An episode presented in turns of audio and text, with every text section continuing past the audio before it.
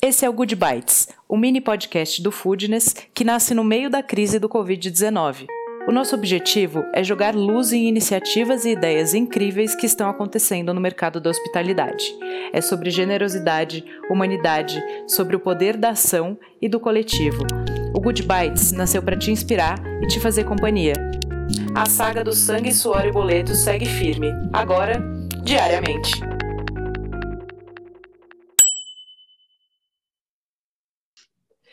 Muito bem, mais um Good Bites. Hoje a gente vai falar com a Isadora Ribeiro Dantas, dona e chefe, né, do Isla Café. Olá, tudo Ida, bem? Super obrigada pelo seu tempo no sábado para a gente bater esse papo. Imagina. É um Isa, prazer. A gente traz no, no Byte sempre é, coisas legais que estão acontecendo, né? Ou para ajudar a sustentar os negócios abertos, ou iniciativas que ajudam os outros. A gente está fazendo essas duas bases aqui no, no Good Bites, que é uma edição especial do Foodness, para esse momento de Covid. E no seu caso, você está fazendo os dois, né? Isso é muito incrível. A gente está tentando, está dando certo. Que bom. Como me conta então como é que começou essa iniciativa? Da onde veio a ideia? Tá. É, o projeto chama Cozinha de Combate, né? Ele começou logo na, na primeira semana de quarentena, até foi um pouco antes, né? E ele, Tá. a ideia dele é usar a cozinha que estava ociosa, né? Ou esperando aí um projeto de delivery, ou fazendo congelado, enfim, nessa né, luta que todos os restaurantes estão passando agora. Sim. Mas usar a, a- cozinha ociosa para cozinhar para quem mais precisa agora, né? Então, ah, pessoas de vulne- vulnerabilidade, em situação de rua, comunidades carentes, enfim. Tá. E nada mais é do que uma vaquinha virtual, né? Um- Certo. através do Abacaxi, que é um site de arrecadação. Só que em vez de você comprar uma comida para você, você paga e essa comida vai para essa galera que está muito necessitada e completamente ferrada na rua ou Sim. até assim, a gente vai para Brasilândia, os outros lugares que estão sofrendo pra caramba. E dentro do preço dessa marmita, até ela custa 20 reais, né? Essa marmita, dentro desse valor, você tem os insumos, você tem o preço da embalagem, você tem os salários dos, dos nossos funcionários, você tem os nossos custos fixos. É um projeto sem fins lucrativos, né? E então a gente consegue dessa maneira manter o café, né, o Isla em pé, funcionando, Sim. pagar essas contas básicas, então a gente, né, evitar o desemprego, porque é o que a gente sempre Claro. falou, daqui a pouco era o nosso funcionário na fila da marmita, né? Então, Uhum. é, a ideia é a gente evitar que isso aconteça, tentar por tudo. E os insumos a gente também valoriza os pequenos produtores, assim como a gente sempre valorizou no Isla. Então tem o cara da feira que vende tomate pra gente, tem o Riacho Doce, que é um orgânico ainda pequeno. Enfim, a gente tenta, né, para eles também, né? Porque eles também estão sofrendo com a pandemia. Então, a ideia é girar a roda A cadeia Completo. toda, né? exatamente, exatamente. Esse é o Isso- cozinha é- de combate. Ai, que massa. E aí, de um, de um tempo para cá, vocês fizeram a fase 2, né? A primeira fase deu super certo, vocês tinham uma meta, vocês bateram a meta, até passaram, né, um pouquinho. Sim. É, então, na primeira fase, a gente fez 3.500 refeições. A nossa meta era três- eram 3.000 refeições, a gente conseguiu passar. E a gente descansou por uns 10 dias, né, para começar a segunda fase. E na primeira fase, a gente viu que a demanda só aumentava, né? Então, ia aparecendo pedidos de marmita em centro espírita que faziam trabalho com, os- com essas pessoas em situação de rua. Enfim, Ah. eles começaram, esse centro espírita que a gente ajudava, eles começaram atendendo 35 pessoas. No final, eles estavam, assim, uma semana depois, eles estavam em 150, tá? Tá. É, em cinco dias mudou muito. E, e aí a gente falou, pô, a gente precisa voltar mais forte, né? A gente precisa, vamos tentar atender mais gente. Óbvio que foi um, um movimento arriscado, porque né, não só o comprometimento com o número de, de refeições, mas é, colocar esses outros restaurantes juntos e fazer essa arrecadação quatro vezes maior não ia Sim. ser fácil. Mas a gente deu esse essa cara para bater para poder mesmo alimentar essas 12 mil pessoas. Então, a fase 2 começou agora. A gente juntou com Cais, Corrutela e Pitico Falafel, né? Tá. Cada restaurante faz 150 marmitas por dia, então são 600 marmitas por dia, né? A gente quadruplicou. E a gente quadruplicou o resultado final também, né? Então, em vez de 3 mil, a nossa meta são 12. É... Vocês ajudam mais gente e a ideia também é, é, é encontrar subsídio nessas doações para manter esses, essas quatro casas, essas quatro Exato. operações. Então, assim, são mais né? de 60 famílias, né? Que a gente está uhum. falando aí de, de cozinheiros e garçons, a gente está colocando todo mundo na, na folha da arrecadação, né? É e mais de 60 famílias, são mais de 20 produtores pequenos, né? A gente, então, tudo aumenta, né? É, o risco é maior, mas, pô, a gente está ajudando muito mais gente. A gente tem um centro de distribuição agora, que fica ali tá. na rua Barra Funda, que é uma área que a gente mapeou como alguns trabalhos pontuais aconteciam. Então, sei lá, vinha uma van um dia ou outro e distribuía marmita, mas não tinha ninguém atendendo constantemente, né? Então, é tá. é um estacionamento aberto, a gente leva 250 marmitas para lá, a gente tem voluntários que higienizam a mão das pessoas, distribuem máscara, enfim, é tudo controladinho. E o resto das marmitas, elas já saem dos restaurantes com alguns destinos finais, né? Tá. E é basicamente Tá, e, e, as pessoas que... Então, a ideia é que a pessoa compre uma, uma marmita para doar, né? Ela entra na... Exatamente Legal, isso é muito bacana também. Às vezes as pessoas que ou não sabem como ajudar, né, elas já têm aí uma saída super legal. Faz, faz sua propaganda agora. Como é que a pessoa, como é que a gente doa para essa é, No perfil de todos os restaurantes que participam, então, de novo, o Isla, o Cais, o Pitico, o Falafel e o Cortella. Você sabe as no... arrobas todas? O Cortella é arroba Cortella, tá. arroba Pitico falafel, arroba restaurante Cais e arroba isla underline café. Se a tá, minha a memória não deixar... falhou, eu acho que é isso. A gente vai deixar também aqui nos destaques do Stories do, do Foodness. Tá, e aí no perfil do Isla, a gente tem todos os gráficos demonstrando é, as porcentagens de todos esses custos de dentro da marmita. A gente tem todos os dados, por exemplo, essas comunidades que a gente leva diretamente, tem lá então, quantas a gente leva para Ocupação Mauá, quantas vão para Brasilândia, que dias da semana, os nossos parceiros, que a dona Filipa emprestou um caminhão para a gente poder levar essas marmitas, muito legal. Elas são maravilhosas. Né? É.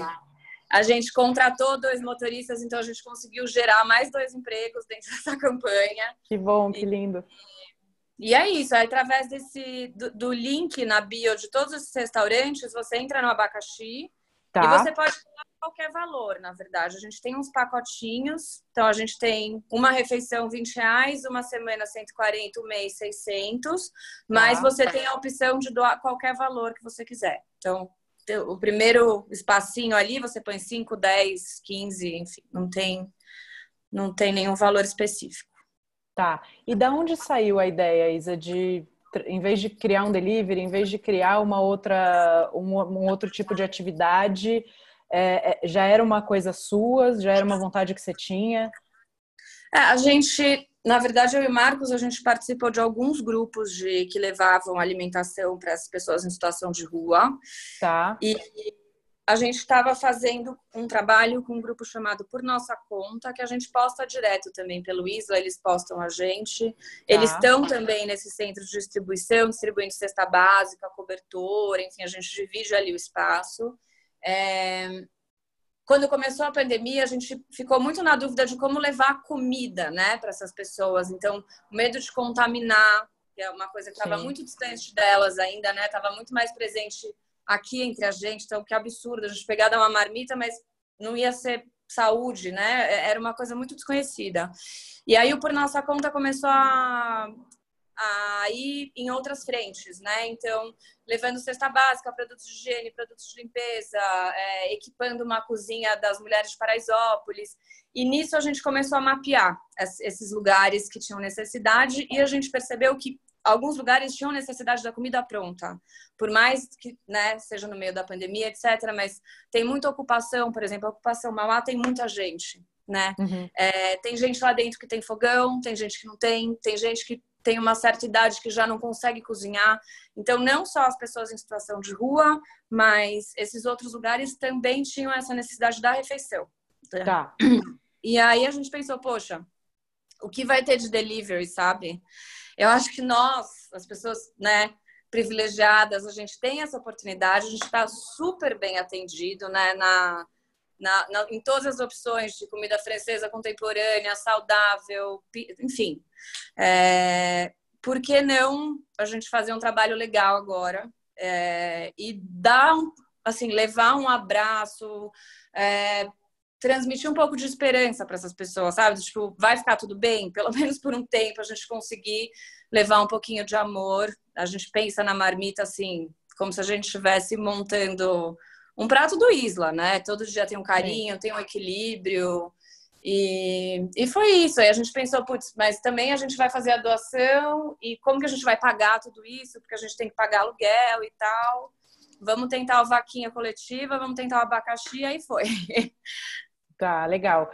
Me conta uma coisa, qual, qual que você acha que é seu maior aprendizado enquanto empresária, assim, depois de passar por isso? Nossa, difícil. ah, como empresária, é... eu não sei, eu acho que, é... é que eu falar qualquer modelo de negócio pode parecer um pouco arrogante ou um pouco tipo, ah, é fácil, porque a gente sabe que não é. Mas não, não é.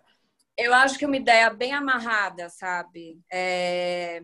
Que a gente pense em todos os pilares e que a gente esteja principalmente inserido no contexto, contexto histórico, contexto, sabe? É, enfim, o contexto é muito importante, né? Então, não dá pra gente, ah, hoje eu vou abrir um restaurante. Que contexto você está vivendo agora, sabe? É, o que, que as pessoas precisam, qual que é o seu talento, o que, que você pode levar ali. Então, eu vejo hoje que cozinheiro é a linha de frente. A gente sabe cozinhar, né? Tem gente passando fome, por, sabe?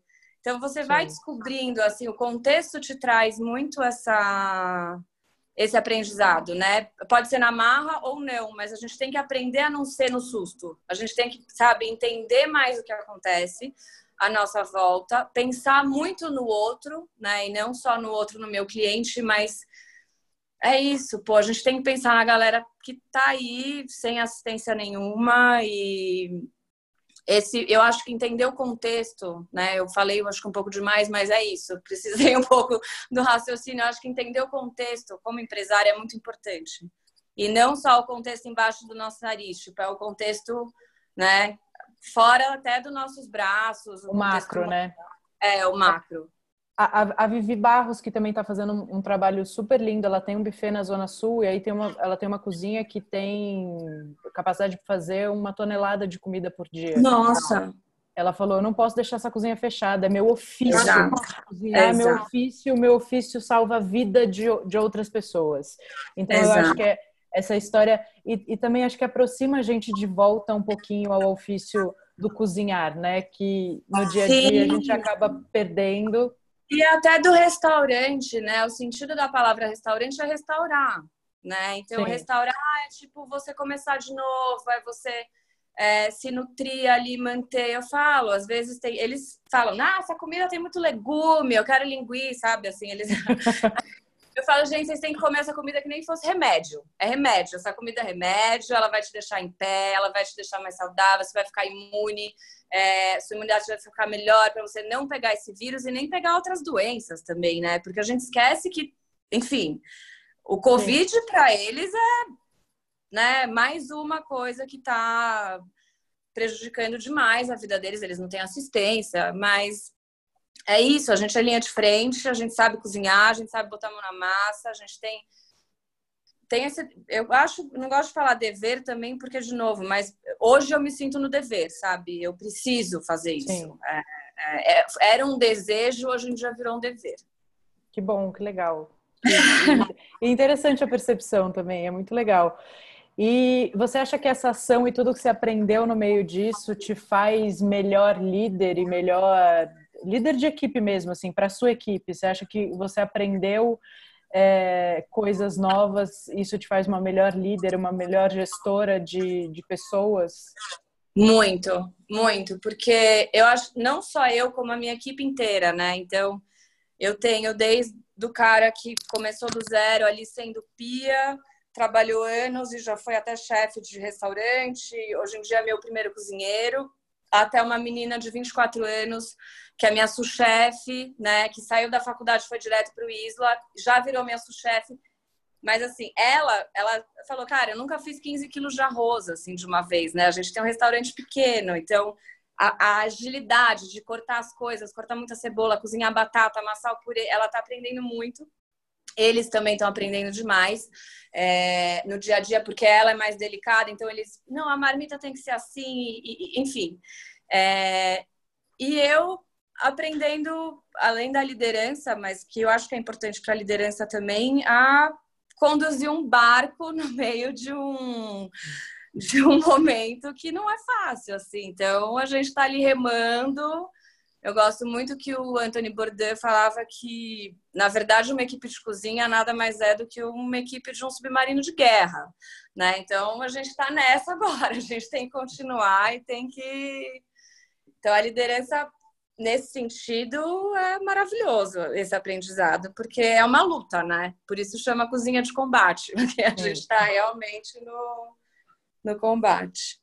É, porque além de tudo, né, tá, tá, todo mundo, eu falei isso outro dia, a gente está lidando com demônios que a gente não conhecia, né, e de forma muito mais intensa e muito mais solitária porque a, a história da, da, gente não estar tá podendo conviver com as pessoas que a gente ama e que regulam a nossa energia mesmo, né? Os amigos, a família, etc. Então tá todo mundo à flor da pele o tempo todo, né? Sim, sim. Então acho que isso, também traz um aprendizado muito interessante.